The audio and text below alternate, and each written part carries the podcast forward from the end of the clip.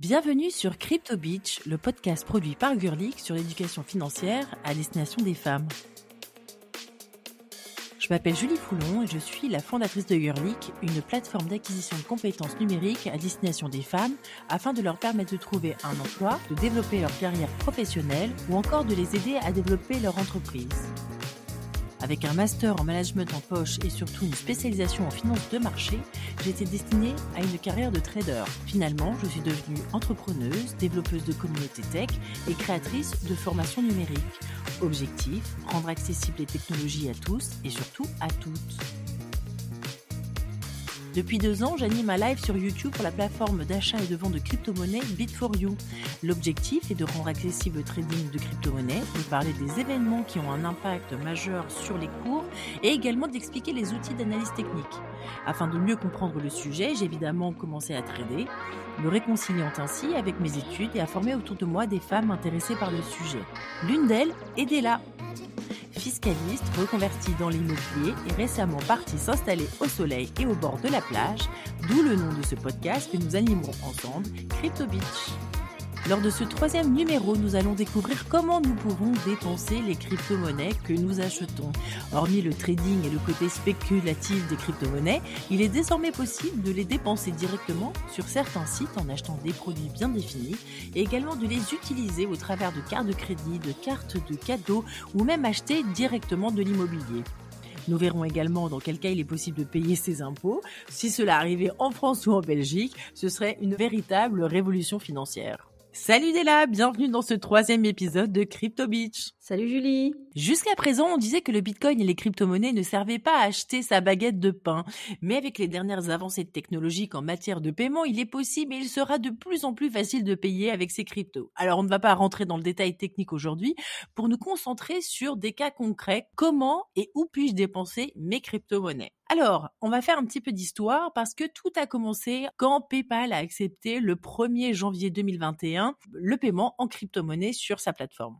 Ça y est, PayPal l'a fait et annoncé se lancer officiellement dans la crypto-monnaie. Et comment ça se passe concrètement? Soit tu as déjà de l'argent dans ton portefeuille ou soit tu peux mettre de l'argent sur ton portefeuille et le transformer directement en crypto-monnaie, en Bitcoin, en Ethereum, mais également en Litecoin et en Bitcoin Cash. Et ça, ça fait l'effet d'une bombe dans la cryptosphère et ça a complètement fait enflammer le cours du Bitcoin. C'est vrai que pour une entreprise, quand on commence à faire du commerce international et qu'on arrive dans des pays où la monnaie bah, ne vaut pas grand-chose, ça peut être intéressant justement d'accepter les crypto-monnaies, notamment le Bitcoin, pour faire face à ce qu'on appelle le risque de taux de change.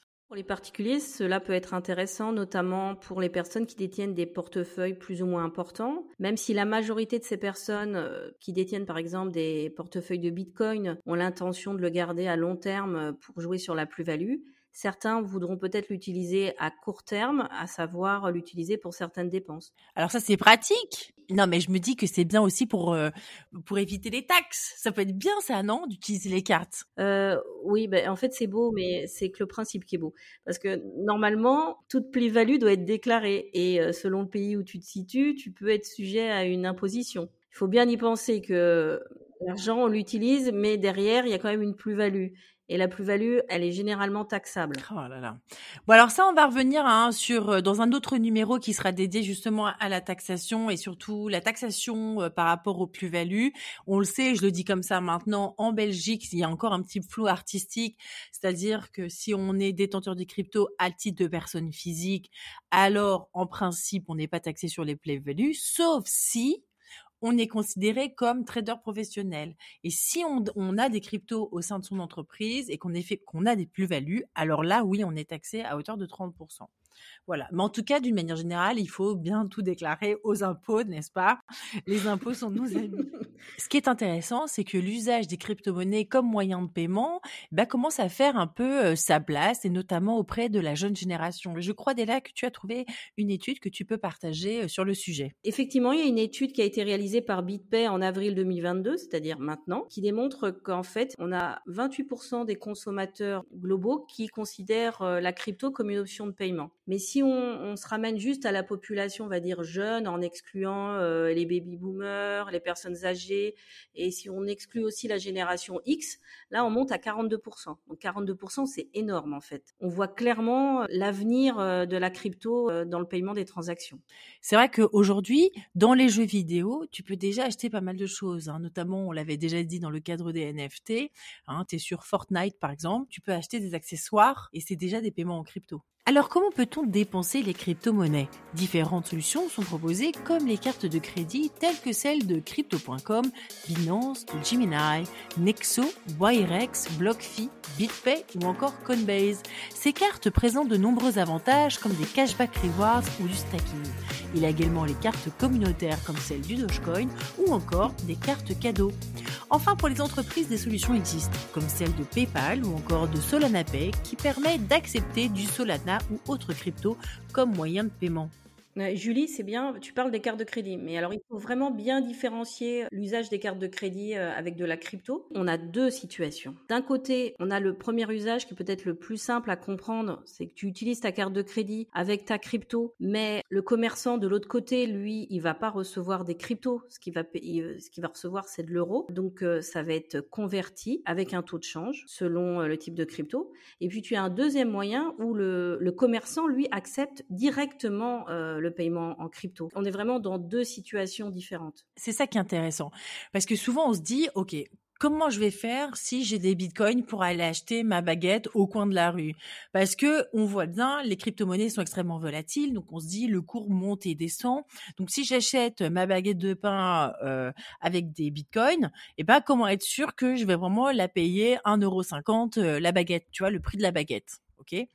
Le fait de pouvoir, pour un commerçant de dire, ok, moi j'achète directement le Bitcoin, peu importe quoi, un Bitcoin c'est un Bitcoin finalement, donc tu vas payer une fraction de Bitcoin. Souvent sur les réseaux sociaux on voit ça avec le Doge, on dit un Doge égale un Doge, et du coup, quand tu vas par exemple sur Tesla et que tu vas acheter tes goodies Tesla en Dogecoin, peu importe le cours du Dogecoin, à partir du moment où le marchand, le commerçant accepte la bonne crypto-monnaie, et que toi tu en as, tu en possèdes, eh ben tu te, fiches de savoir quel est le cours.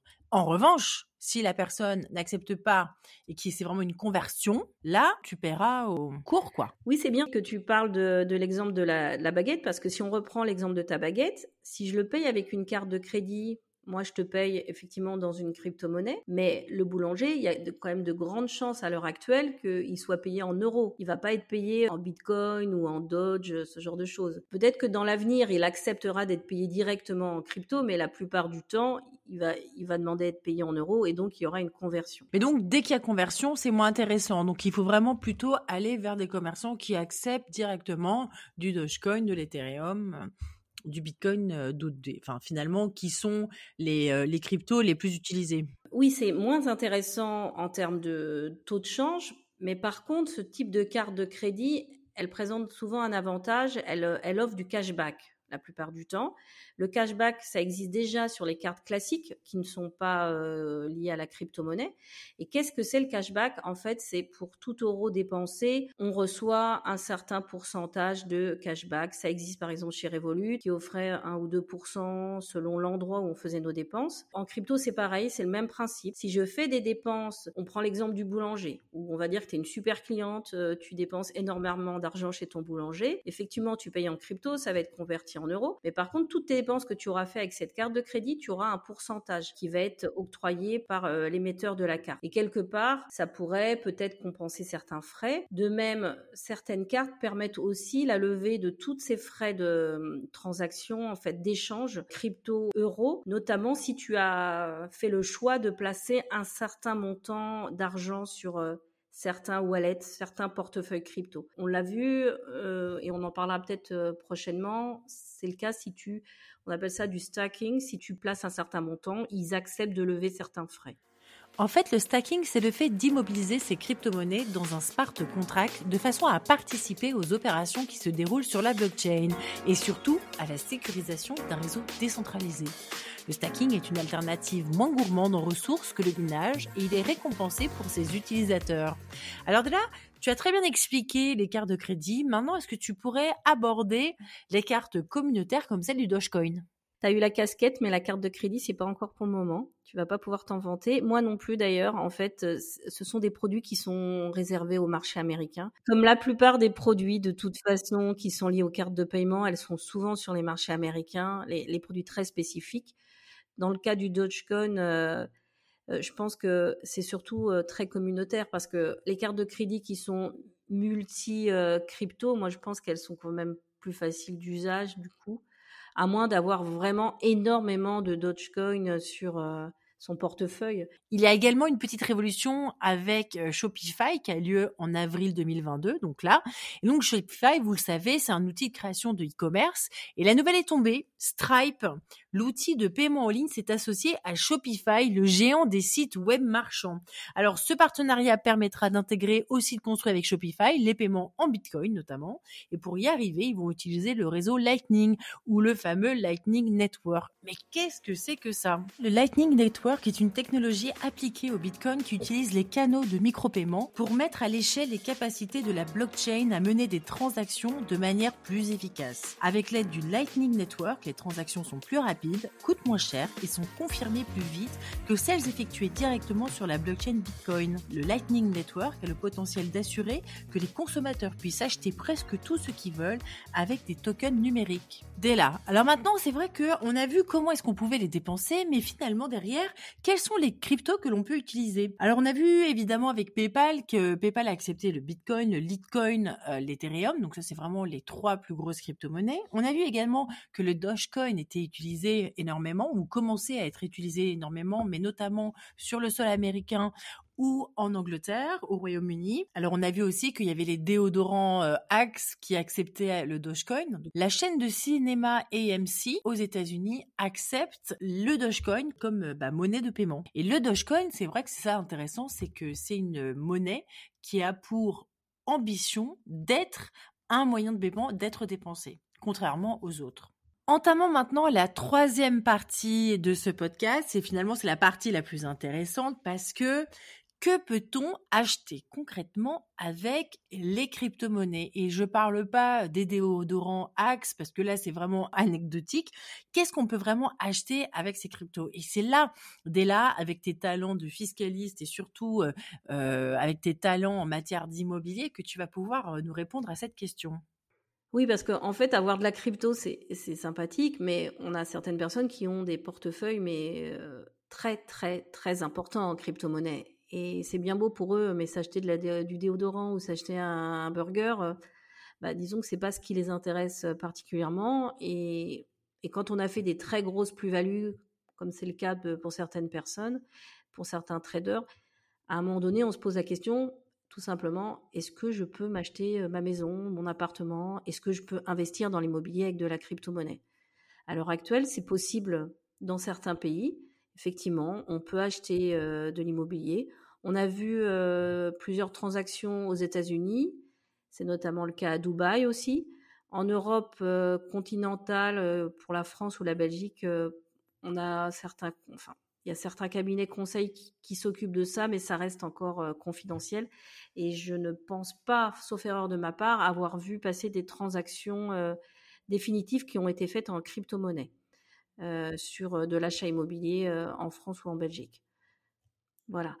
Par contre, il y a une nouveauté, quelque chose qui, euh, qui est tout récent, qui est aux États-Unis et qui, je pense, euh, va sûrement donner suite à des idées euh, aux banques en Europe continentale, à savoir que désormais, aux États-Unis, notamment à Miami, il y, a une, il y a une banque sur le marché qui a accepté qu'un emprunteur qui achetait de l'immobilier mette en collatéral, c'est-à-dire en garantie, son portefeuille de crypto-monnaie.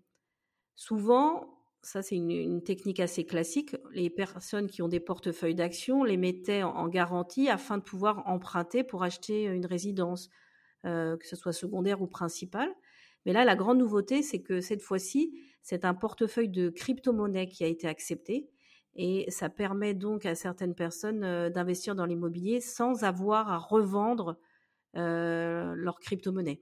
Donc c'est vraiment intéressant ça, parce qu'on va pouvoir justement mettre son portefeuille crypto en garantie, et ça c'est vraiment chouette. J'espère que ça va vraiment venir en Belgique, parce qu'aujourd'hui, quand on va à la banque et on demande un prêt, et quand on dit bah moi j'ai un gros portefeuille crypto, euh, généralement le banquier dit euh, ouais bon bah c'est très bien, mais malheureusement c'est pas du tout pris en compte. Oui, il va, il va te dire vends-le, mais tout à l'heure au début du podcast, tu lui as parlé de la question des impôts, mais vendre un portefeuille de crypto, effectivement, ça veut dire une plus-value, donc une, une, éventuelle taxation.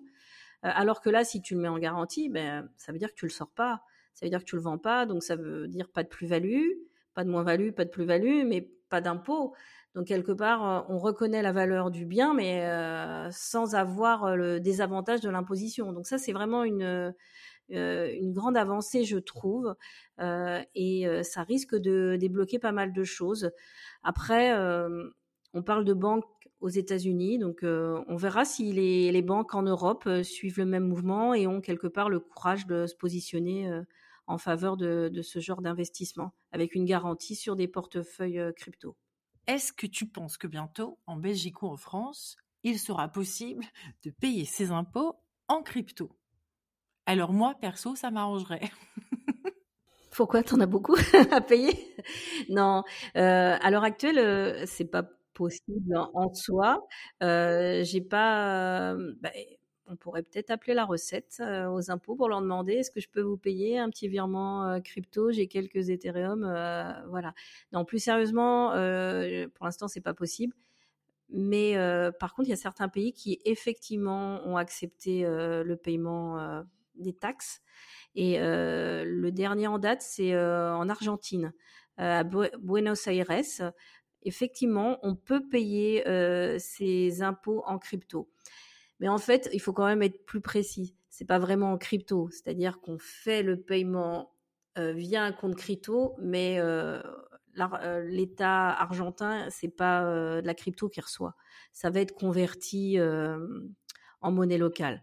Donc on n'est pas encore totalement dans une crypto-acceptation par le système public pour payer l'impôt, ça veut dire qu'ils vont pas commencer à gérer de la crypto dans les comptes publics.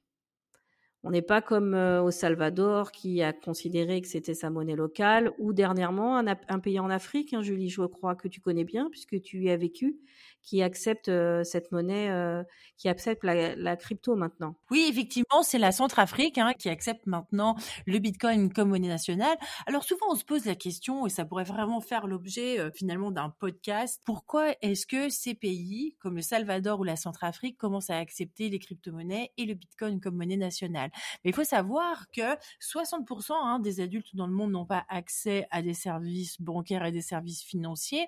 C'est aussi une manière de, de leur permettre à la population locale de pouvoir faire des transactions et de pouvoir finalement s'émanciper. Au Salvador, apparemment, c'est 70%, 70% de la population qui n'ont pas accès aux services financiers. On voit bien le potentiel qu'il peut y avoir de passer par la défi, la finance décentralisée, d'avoir justement un, portefeuille crypto, parce que à partir du moment où on a un smartphone, on peut avoir un portefeuille crypto.